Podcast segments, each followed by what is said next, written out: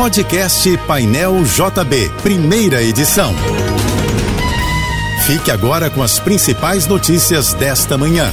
Oferecimento Assim Saúde. Hospitais, clínicas, exames e mais de mil consultórios. Ligue 2102 5555 e Univassouras, formando o profissional do futuro. A Marinha do Brasil vai lançar hoje o mais novo submarino que será transferido para o setor operativo da Força Naval. O gigante dos mares poderá acomodar uma tripulação de até 35 pessoas e atingir velocidade máxima de cerca de 37 quilômetros por hora. Batizado de Humaitá, o submarino tem propulsão diesel elétrica e capacidade de ficar até cinco dias sem voltar à superfície. O Rio vai ter uma sexta-feira e um sábado de tempo instável, com possibilidade de pancadas de chuva isoladas a partir de hoje à tarde e a qualquer momento de amanhã. As temperaturas apresentarão declínio. Segundo o IMET, a máxima deste último dia útil da semana deve chegar aos 33 graus. A previsão para domingo também é de tempo instável, com chuvas isoladas durante a tarde e a noite.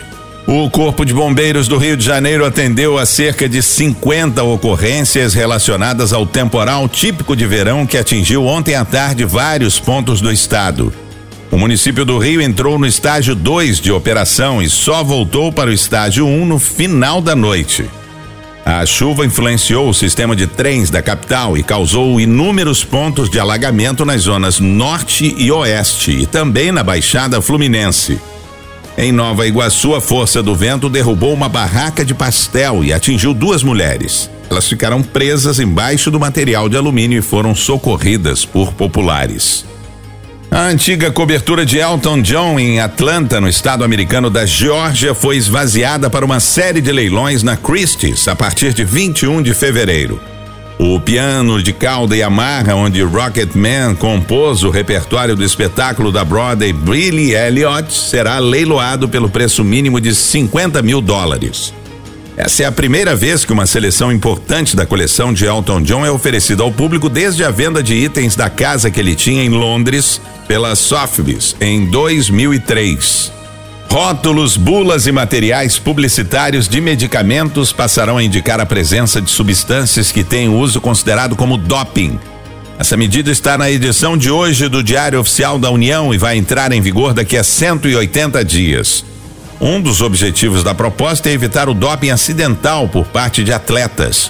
O Comitê Olímpico do Brasil define doping como o uso ilícito de substâncias para aumentar a performance em competições esportivas. Nenhuma aposta acertou as seis dezenas do concurso de ontem da Mega Sena. O sorteio foi realizado na noite passada em São Paulo e o prêmio do concurso de amanhã está acumulado em 16 milhões de reais. A quina saiu para 49 apostas e cada uma levará 30.629 reais. Já a quadra teve 2.605 apostas ganhadoras e o prêmio para cada uma será de 823 reais. Os números sorteados ontem na Mega Sena foram 08, 14, 15, 21, 23 e 46. A Hyundai anunciou nos Estados Unidos o conceito de carro voador o projeto do chamado SA2 foi apresentado ao público na maior feira de tecnologia do mundo, que acontece em Las Vegas. O principal objetivo do carro voador da empresa sul-coreana é funcionar como um táxi aéreo urbano. O modelo é elétrico e tem capacidade para transportar o piloto e mais quatro passageiros e atingir a velocidade máxima de 190 km por hora. A bateria do veículo é suficiente para viagens de até 60 quilômetros. Segundo a Hyundai, o carro voador deve começar a ser produzido a partir de 2028. A cerimônia de posse do ministro aposentado do Supremo Tribunal Federal, Ricardo Lewandowski, como novo ministro da Justiça e Segurança Pública, será dia 1 de fevereiro. A data foi anunciada pelo presidente Luiz Inácio Lula da Silva. Lewandowski vai suceder Flávio Dino, que foi nomeado por Lula e aprovado pelo Senado como ministro do STF. Dino vai tomar posse no cargo do Supremo no dia 22 de fevereiro. Os benefícios do INSS acima de um salário mínimo subirão 3,71% neste ano. Segundo o Ministério da Previdência Social, o reajuste seguirá o INPC do ano passado, que acumulou alta de 3,71% de janeiro a dezembro, de acordo com o IBGE.